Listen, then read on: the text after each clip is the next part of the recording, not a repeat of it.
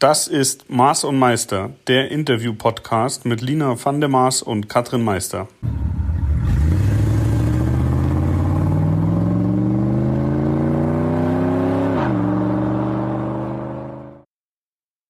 Unser nächster verwegener Podcast äh, handelt äh, von Motorsport, aber unter Umständen auch von Pipi-Geschichten. Warum? Die liebe Uschi und ich, wir sind schon lange in Rennfahrzeugen unterwegs, manchmal auch an Stellen, an denen es eben jetzt nicht gerade das nächste Dixie-Klo gibt oder einen Baum, hinter dem man sich setzen kann. Und nachdem wir auch so ein bisschen aus uh, unserem Leben erzählen wollen und vielleicht alle auch ein bisschen von der Couch runterholen wollen, die einfach mal wieder zumindest geistig ihre Wohnung verlassen wollen, steigen wir doch heute mal direkt ein was macht denn überhaupt ein Rennfahrer oder eine Rennfahrerin, wenn man zum Beispiel 24-Stunden-Rennen fährt und dann mindestens drei Stunden angeschnallt in seinem Auto sitzt? Meistens trinkt man vorher noch recht ordentlich, damit man eben nicht so schnell dehydriert und plötzlich ist die Blase voll. Das sind ja so Dinge, da denkt keiner drüber nach vorher. Aber Uschi, hast du da schon eine Antwort? Wo läuft denn dann die Flüssigkeit so hin? Los geht's mit unseren Pipi-Geschichten. Los geht's. Ja, äh, ich habe ja das Glück, dass ich meistens solche Veranstaltungen mitfahre, wo man zwar auch eine lange Zeit im Auto sitzt, aber es sind zum einen nicht 24 Stunden und zum anderen äh, hat man oft noch kurz Zeit, bevor man in so eine Sektion reinfährt, sich zu sammeln und vielleicht auch einmal hinter den Busch zu gehen. Aber auch da darf man wirklich nicht mh, mm, verschämt sein. Das, weil das ist immer alles voller Leute, da sind andere Autos, mm, da ist es einfach oft der Hinterreifen, nur um so ein bisschen Privatsphäre zu haben.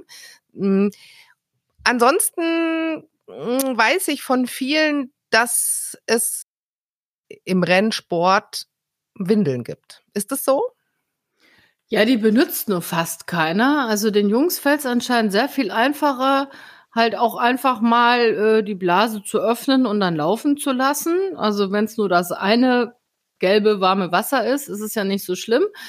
Bislang habe ich eigentlich fast immer alles ausgeschwitzt. Letztes Jahr, da bin ich 24 Stunden Rennen in Polen gefahren, habe den Fehler gemacht, dass ich mir zwei Smoothies vorher reingedrückt habe, bevor es wieder losging. Und dann musste ich wirklich derart dringend, weil ich vorher eben nicht mehr war, dass ich versucht habe, in meinen Rennanzug zu pinkeln. Und wir sind so trainiert von Kindsbeinen an, dass wir warten, bis eine Toilette da ist oder bis die Hose unten ist, damit das Ganze eben auch in die freie Natur laufen kann. Ich habe gedrückt wie eine Blöde, aber mein Hirn hat gesagt, Blase bleibt zu, das darf nicht sein. Und während ich da meine Runden gedreht habe und natürlich auch versucht habe, schnell zu sein, hat mein Körper einen ganz anderen Kampf mit sich selber ausgeführt. Und ich habe es tatsächlich nicht geschafft, in die Hose zu pinkeln. Ja, also ich, ich weiß nur, dass das auch Leute machen, die äh, Segelfliegen oder sowas machen. Ich meine, da geht's ja nun auch nicht anders. Ähm, aber du hast recht, wahrscheinlich haben wir da eine innere Sperre. Hast du, hab, hast du eigentlich auch so einen Trinkrucksack? Ich habe immer jetzt beim Offroad-Fahren einen Trinkrucksack, weil ich gemerkt habe, dass ich sonst wirklich zu wenig trinke und dann schnell auch Kopfweh kriege und sowas. Und mit diesen Dingern, das ist, das ist super, weil man gar nicht mehr die Hände vom Lenkrad nehmen muss. Hast du das auch? Ja, definitiv. Heißt ja so schön Camelback, weil es ja alles Englisch heute. Also unsere, weil die Kamele speichern ja Wasser in ihren Höckern und dementsprechend hat man halt als Mensch dann, wie du eben sagtest, einen Rucksack hinten drauf. Wenn wir im Rennbuggy sitzen, dann haben wir natürlich keinen Rucksack auf dem Rücken, weil ich bin ja in den Rennsitz reingeschnallt. Aber ich habe tatsächlich so eine Art Wasserblase hinter dem Sitz hängen oder auch eine Trinkflasche, damit ich, wenn ich merke, ich werde unkonzentriert und das ist ja ein den auch viele machen, nicht genug zu trinken und wenn der Kopf nicht mehr genügend Flüssigkeit hat, wie soll da das Hirn auch richtig funktionieren? Also von dem her ist da definitiv immer was dabei. Ähm, aber auch da haben wir es tatsächlich schon geschafft. Also wenn wir mit Co-Pilotin unterwegs sind, dann haben wir natürlich zweimal Wassergepäck mit dabei, mit so einem Trinkschlauch, der vorne am Helm hängt. Das letzte Rennen war aber derart matschig. Da sind wir wirklich durch die Gülle gefahren. Man hat von unserem Rennfahrzeug nicht mehr viel gesehen, außer unseren Augen, die hinter Brillen versteckt waren. Und ich musste irgendwann trinken. Ich hatte so Durst. Und du kannst es dir schon vorstellen. Ich hatte diesen Schlauch im Mund und habe erstmal nur Gülle getrunken, weil der komplette Trinkschlauch voll mit. Es war so eklig. Ich konnte danach zwei Stunden nicht mehr trinken, dann war der nächste Boxenstopp und hatte die ganze Zeit diesen wirklich wunderschönen Geschmack auf der Zunge. Also auch hier muss man vorher sich ein bisschen schlau machen. Ich weiß nicht, was du für einen Adapter hast. Da gibt's ja diverse Dinge, auf die man beißen kann, die man sich in den Mundwinkel hängen kann. Ich weiß gar nicht, wie das andere Extremsportler machen. Du hast ja eigentlich nicht die Hände frei, um jetzt ständig dir da die Flasche ans Gesicht zu führen, beziehungsweise hast auch einen Helm auf. Trinken die bei der Formel 1 eigentlich auch während der Fahrt? Nee, ne? Die trinken vorher und danach. Weißt du das? Ich glaube, Formel 1-Fahrer, die trinken nie was und die gehen auch nie aufs Klo. Und die schweben auch über dem Boden. Also das darf man, glaube ich, nicht vergleichen. Wir haben es auch so gemacht, wie du es beschrieben hast. Wir haben auch den Trinkrucksack hinterm Sitz befestigt und dann hängt da halt irgendwo der Schlauch in Kopfnähe. Da muss man sich schon noch mal einmal kurz so in den Mund schieben. Und zum Thema Schlamm, also das bei mir gehört das ja so ein bisschen zum Tagesgeschäft, dass man immer wieder auch durch richtig tiefe Wasserlöcher fährt. Und äh, wenn es gut läuft, dann läuft das Wasser schon mal bis zur Hüfte. Also ich sag mal, der Geschmack von Schlamm äh, ist bei mir immer, den verbinde ich mit schönen Momenten, kann man sagen. Und auch, also auch die Klamotten, die riechen danach hinterher noch wochenlang richtig schön nach diesem, das ist also ein ganz bestimmter, der tiefe, dieser tiefe polnische Schlamm, der hat schon was. Der riecht schon speziell. Also der trocknet dann natürlich auch äh, naturgemäß irgendwann fest. Und wir haben es tatsächlich geschafft, das Buggy, also mein Rennbuggy, mehrmals zu waschen, auch nach so einer Schlammschlacht. Und wenn man dann irgendwann wieder in Feuchtigkeit gerät, gibt es immer noch eine Ecke, in der doch noch irgendwo Schlamm lauert, den man vorher nicht beseitigen konnte. Und tatsächlich weht dann immer gleich so eine gewisse Note vom Buggy in Richtung Nase. Und das ist wahrscheinlich der Geruch, den du jetzt gerade als so furchtbar wohl und angenehm beschrieben hast. Ich bin jetzt nicht so der größte Fan davon, aber ich muss dir recht geben, man wird ihn unglaublich schwer wieder los, aber man gewöhnt sich dran. Also lieber Gülle und Schlamm als zum Beispiel äh, Kotze oder so, oder? Also das ist ja so ja. ein Geruch, der geht einfach gar nicht. Nee, das möchte man auch nicht. Und deswegen, ich versuche auch immer so zu fahren, dass mein Beifahrer nicht kotzen muss. Ist besser. Es ist einfach angenehmer.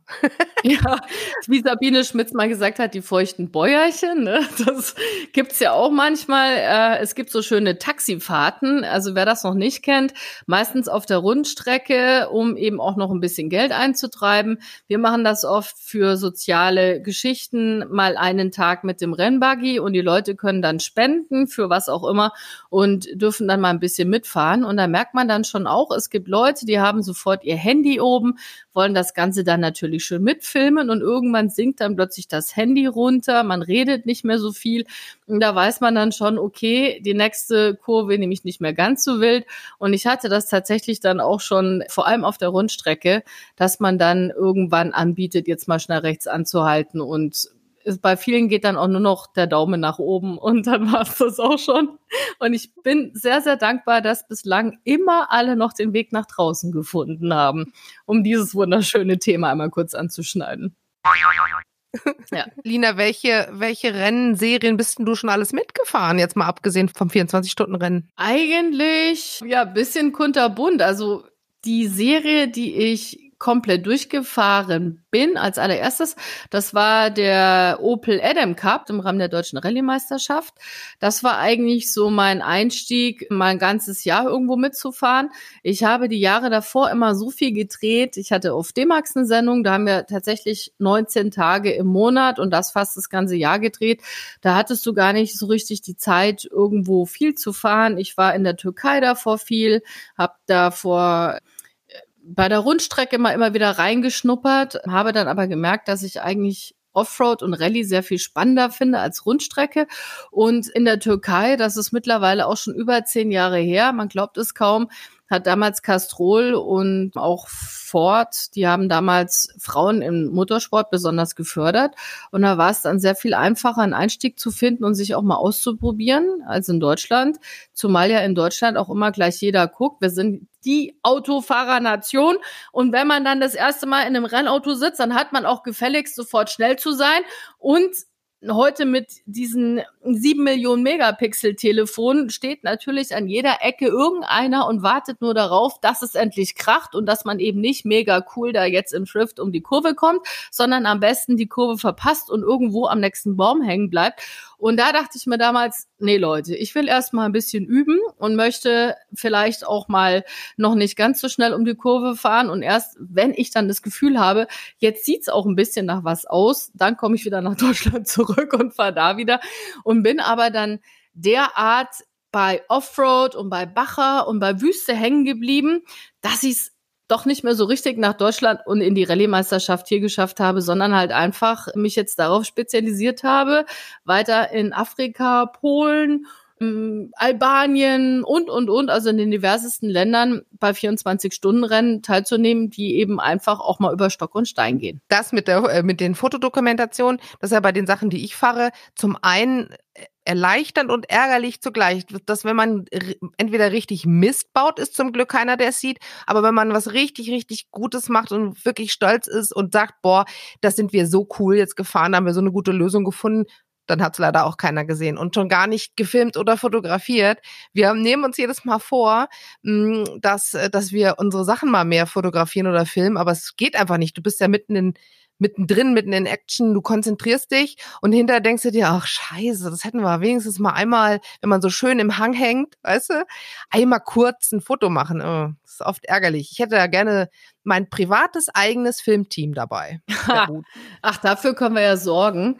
Also dieser, dieser Opel Adam Cup, der ist jetzt auch schon ein paar Tage her und da durfte ich auch nicht besonders viel in dem Auto trainieren vorher, sondern es war ein Einsteigen und Losfahren und das Auto eigentlich erst während des Rennens kennenlernen. Hatte ich jetzt die letzten Jahre öfter, macht dann natürlich dann auch sehr viel schneller, wenn es darum geht, ähm, zu adaptieren und ein Auto schneller zu verstehen.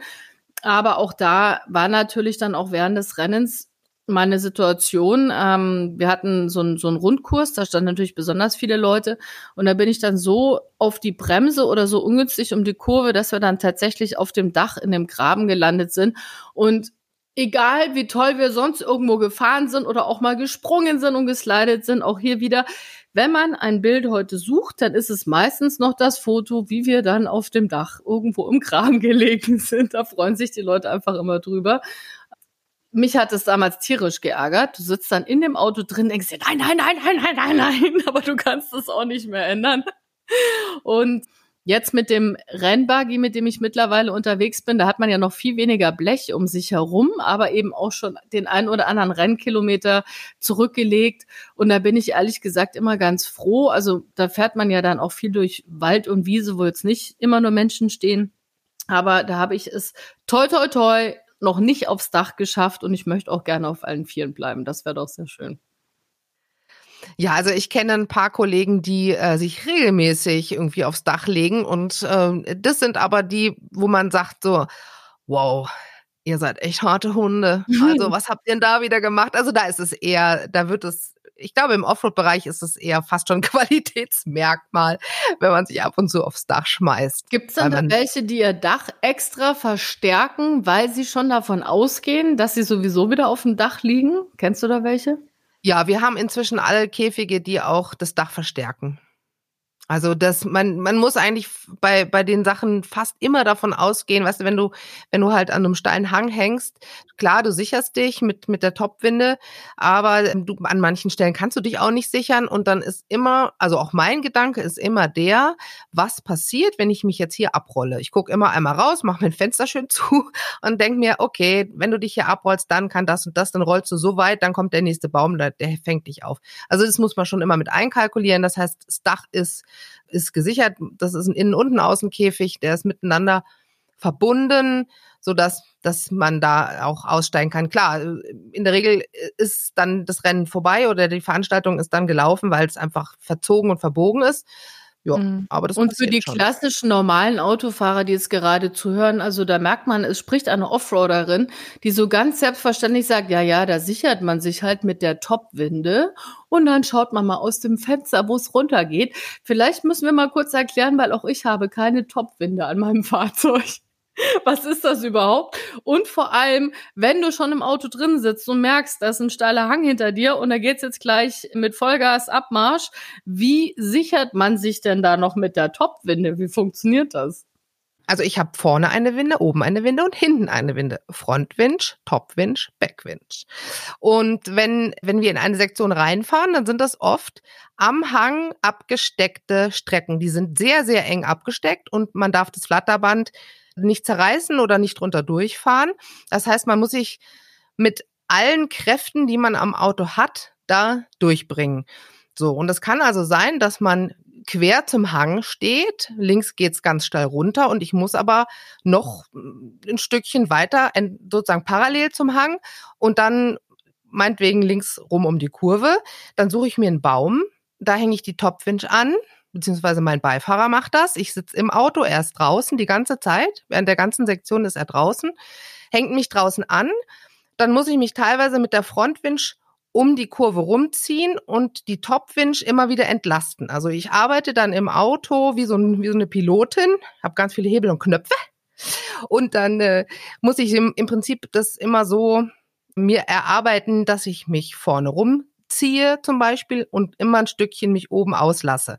Dann kippt mein Auto manchmal so, dass es wirklich schon kurz vorm Point of No Return ist und dann, wenn ich mich dann aber rumgezogen habe, ist er wieder im Gleichgewicht. Wenn dann natürlich die Topwinch reißt, also das Seil von der Topwinch reißt, dann kippe ich um. Dann falle ich den Hang runter. Hm. Und da frage ich mich jetzt so beim Zuhören, findest du leicht Co-Piloten? Weil es klingt ja so ein bisschen, bisschen ähm, arbeitsintensiv. Co-Pilot bei dir zu sein. Ja, aber nicht nur bei mir. Also das ist, äh, das ist da überall so. Äh, der Co-Pilot macht schon auch den körperlich härtesten Job, weil es ja immer alles auch am Hang. Das heißt, er muss mit dem Windenhaken in der Hand den, den Berg hoch rennen oder kraxeln, je nachdem. Also das ist schon körperlich sehr, sehr anstrengend und ich bin lange Jahre mal mit unterschiedlichen Co-Piloten gefahren und dann habe ich mich aber irgendwann tatsächlich mit meinem Ehemann zusammengetan. Wir kannten uns also von verschiedenen Veranstaltungen, sind dann irgendwann zusammengekommen und sind dann noch jahrelang jeder mit seinem eigenen Auto und seinem eigenen Co-Piloten gefahren. Das heißt, wir waren Konkurrenten und haben uns dann aber irgendwann gesagt, das ist eigentlich blöd, wir versuchen das mal ich weiß, andere Paare können nicht mal einen Schrank zusammentragen. Wir sind da aber sehr gut. Also wir können da den Switch vom Paar zum Team, kriegen wir immer sehr gut hin. Also wenn man sich dann da wirklich mal anpault, ist das immer eher fachlicher Natur und nicht persönlicher Natur. Ja, und das, das klappt gut. Würdest du denn jetzt nach dieser Geschichte Paaren, die vielleicht noch oder wieder zueinander finden müssen, ein Offroad-Training empfehlen, um vielleicht dann auch wieder gemeinsam besser zu funktionieren? Meinst du das klappt? Nein. Nein. Ich glaube, wir, wir haben einfach, also wir sind, haben da ein seltenes Gen wahrscheinlich, was zufällig matcht, aber in den meisten Fällen ist das, glaube ich, mit zu viel da hängen zu viele Gefühle dran in jeglicher Hinsicht. Ich glaube, das, ich, ich würde es, glaube ich, niemandem raten, das zu probieren. Dann lieber einen Schrank tragen.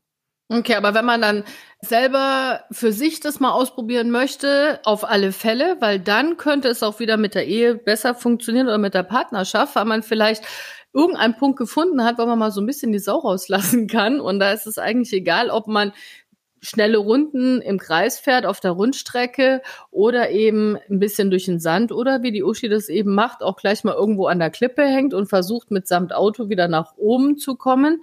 Da gibt's ja so viele verschiedene Sportarten. Trial ist zum Beispiel was, da habe ich mich mal mit beschäftigt. Das sind für mich Leute, die ja wirklich feinste Fahrzeugbeherrschung haben. Also da bin selbst ich weit weg davon. Da hat man zum Beispiel ein Motorrad oder auch ein Buggy mit nochmal ganz anderen Reifen und, und Reifendrücken und die Motorradfahrer, die springen dann vom Hinterrad aufs Vorderrad von einem Stein zum nächsten, müssen dann ausbalancieren, während sie dann mit dem Vorderrad auf dem einen Stein stehen, wie sie dann ihre Heck irgendwo rumgeschwungen bekommen, um trotzdem irgendwie den Berg hochzukommen. Also wer das nicht kennt, einfach mal googeln und sich ein paar Videos dazu ansehen. Also wenn man so ein Trial-Fahrer ist, dann ist man doch definitiv ein eher entspannter Mensch, oder? Ich glaube, dass, äh, dass es auch gut ist für das Kommunikationsgefühl. Ist egal, ob man jetzt mit seinem Partner fährt, so wie ich das mache, oder mit einem Teampartner. Das Wichtigste ist ja, dass man zum einen das schafft, das Vertrauen zu haben, dass das, was der einem jetzt draußen sagt, dass man das genau so ausführt, dass man das auch nicht hinterfragt. Da braucht man schon viel Vertrauen, auch in die Fähigkeiten des anderen. Und da kann man sich, finde ich, persönlich sehr gut weiterentwickeln, indem man nämlich dem anderen so vertraut und gleichzeitig auch seinen eigenen Fähigkeiten äh, vertrauen muss. Also ja, ich weiß jetzt zwar gar nicht mehr, was deine Frage war, aber das. meine, letztendlich haben wir jetzt gerade so viel Hilfestellung für zu Hause gebliebene, die irgendwie mal was Neues ausprobieren äh, wollen, gegeben. Für Paare, die überlegen, ähm, wie können wir wieder zueinander finden oder was können wir sonst noch so machen. Ähm, mir fällt gerade noch eine Geschichte ein, um das, was wir am Anfang hatten, unser schönes Pipi-Thema nochmal aufzurollen. Du hattest gefragt oder äh, erwähnt, dass ja manche Rennfahrer Windeln tragen, wenn sie lange Rennen fahren müssen. Und es gibt eine oder gab eine ganz tolle Frau, mittlerweile ist sie verstorben. Ihr Name ist Heidi Hetzer, die war in Berlin so richtig bekannt. Die Dame, die ist mit 80 mal noch schnell alleine mit einem Offroader quer durch Afrika gefahren, davor mit einem Fahrzeug der 20er Jahre einmal um die Welt. Ich durfte auch mehrmals ihre Co-Pilotin bei Oldtimer-Rennen sein, Heidi Hetzer. Und bei einer der vielen Oldtimer-Rallyes, die wir so hatten, kamen wir auch auf dieses Thema, was macht man denn so, wenn man mal pinkeln muss? Und Heidi, die erzählte mir dann, es gibt äh, speziell für Frauen so eine Art Slip-Einlage und da ist eine Chemie drinnen und wenn du dann in diese Slip-Einlage pinkelst, dann bindet die die Flüssigkeit. Das heißt, ähm, du kannst dann halt trocken weiterfahren und dich irgendwann dieser Einlage entledigen. Und ich habe mir das dann tatsächlich mal bestellt und ähm, habe das dann auch ausprobiert bei einem Rennen. Da waren wir dann in Marokko unterwegs. Man hat ja in den Rennfahrzeugen wie so haben Fünf-Punkt-Gurte. Also du hast einen Gurt, der geht zwischen den Beinen durch, dann kommt von links und rechts über den Schenkel nochmal ein Punkt und oben über die Schultern. Man kann sich also vorstellen, wenn man jetzt in so eine wunderschöne Einlage reinpinkelt, was mir nämlich Heidi damals nicht verraten hat, die wird bretthart. Und ich hatte dann stundenlang so ein schönes Brett zwischen den Beinen hängen, das immer schön gerieben hat, weil der Gurt ja von unten sich auch bewegt beim Fahren. Und ich hatte komplett wundgescheuerte Oberschenkel, weil ich diese tolle Slipanlage hatte. Ich weiß, das ist ein Thema, es geht jetzt so ein bisschen unter die Gurtlinie, aber so viel nochmal danke, Heidi. Es war ein Megatipp, den ich leider nicht weiterempfehlen kann. Wie ist denn das überhaupt in der Wüste? Also äh, zwischendrin mal anhalten, das stelle ich mir da sowieso schwierig vor. Ne? Ging das überhaupt oder? Nee, man hält da nicht an. Also letztendlich muss man es dann wirklich laufen lassen und also in der Wüste, da schwitzt man so viel, dass man eigentlich gar nicht so viel anhalten muss. Das, was man durch die Poren ausscheidet, trinkt man wieder, aber letztendlich landet da gar nicht so viel in der Blase. Und sollte es wirklich mal einen großen Druck haben, dann muss man es halt einfach laufen lassen, weil letztendlich zählt da jede Sekunde bei so einer Rallye. Und wenn ich jetzt anhalte, um dann groß mich abzuschnallen, pinkeln zu gehen, da kann ich mich gleich hinten anstellen und dann irgendwo um die Top 50 mitfahren. Und das will man natürlich nicht. Also von dem her. Zumal, also ich bin auch mal eine Eisrallye mitgefahren, das war bei Alaska und da hatte es minus 40 Grad, da wollte man auch nicht draußen pinkeln gehen, weil da so schnell läuft der Strahl gar nicht, wie das Ganze wieder einfriert beim Pinkeln schon.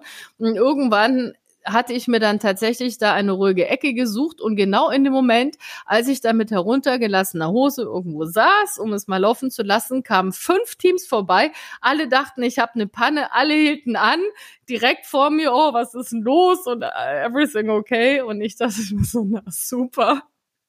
Also naja, es ist ein großes Thema und es sind Dinge, über die man Gott sei Dank sich vorher nicht ganz so den Kopf zerbricht, sondern da muss man dann eigentlich immer, wenn man in der Situation ist, einfach kurz entscheiden, was man jetzt gerade für das Richtige hält. Und naja, Gott sei Dank verdrängt man solche Dinge auch wieder oder packt sie halt erst wieder aus, wenn man dann einen Podcast hat. Hast du noch irgendwas Schönes zum Abschluss, wovon du oder was du der Welt noch so mitteilen möchtest zu diesem schönen Thema?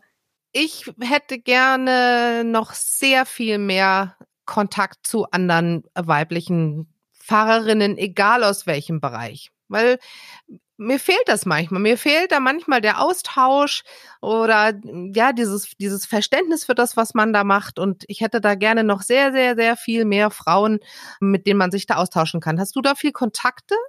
Das heißt, wir brauchen unserem nächsten Podcast definitiv einen weiblichen Gast. Ähm, ja, mit wem ich jetzt auch gerade nicht mehr viel, weil sie einen tollen neuen Job hat. Bei der vier ist Jutta Kleinschmidt. Aber das ist zum Beispiel eine, die würde ich durchaus mal fragen, ob sie Lust hat, auch mal mitzureden. Ich glaube, die hat auch ganz schön viele Geschichten für uns parat. Und vielleicht suchen wir uns auch mal eine Frau raus, die irgendwas anderes Verrücktes macht oder eine Motorradfahrerin oder eine, die auf der Rundstrecke unterwegs ist, dass wir mal so ein bisschen das Yin und Yang halten, beziehungsweise vielleicht hat die auch noch so ein paar Tipps auf Lage, auch für normalen Autofahrer, auf die wir jetzt spontan gar nicht so kommen. Fände ich ganz gut. Also, Wer sich jetzt angesprochen fühlt, ihr äh, könnt uns auf jeden Fall erreichen.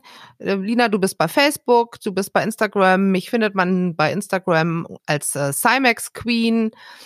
Schreibt uns doch einfach. Wir sind gespannt auf eure Geschichten und äh, wenn wenn es passt, dann könnt ihr hier vielleicht bei uns mal die dritte Frau sein.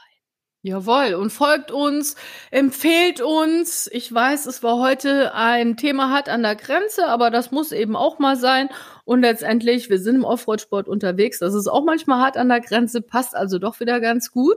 Und wenn ihr Anregungen habt, dann schickt uns eine E-Mail, schreibt uns über irgendwelche sozialen Medien oder besucht einfach mal die Katrin, wenn sie wieder irgendwo unterwegs ist als Instructor. So face to genau. Wenn es dann endlich wieder geht, es fehlt mir. mir das kriegen wir hin. Es kommt euch wieder. Das kriegen wir hin. Sehr schön. Wir hören uns nächste Woche. Lina, über welches Thema? Wollen wir mal nächste Woche vielleicht über das Thema Stärke reden? Was ist Stärke? Gerne, machen wir so. Damit meine ich, und damit meine ich jetzt nicht das, was in den Kartoffeln drin ist. Ich wollte gerade sagen, nicht Mehlstärke. also, sehr schön. Bis nächste Woche. Bye, bye. Tschüss.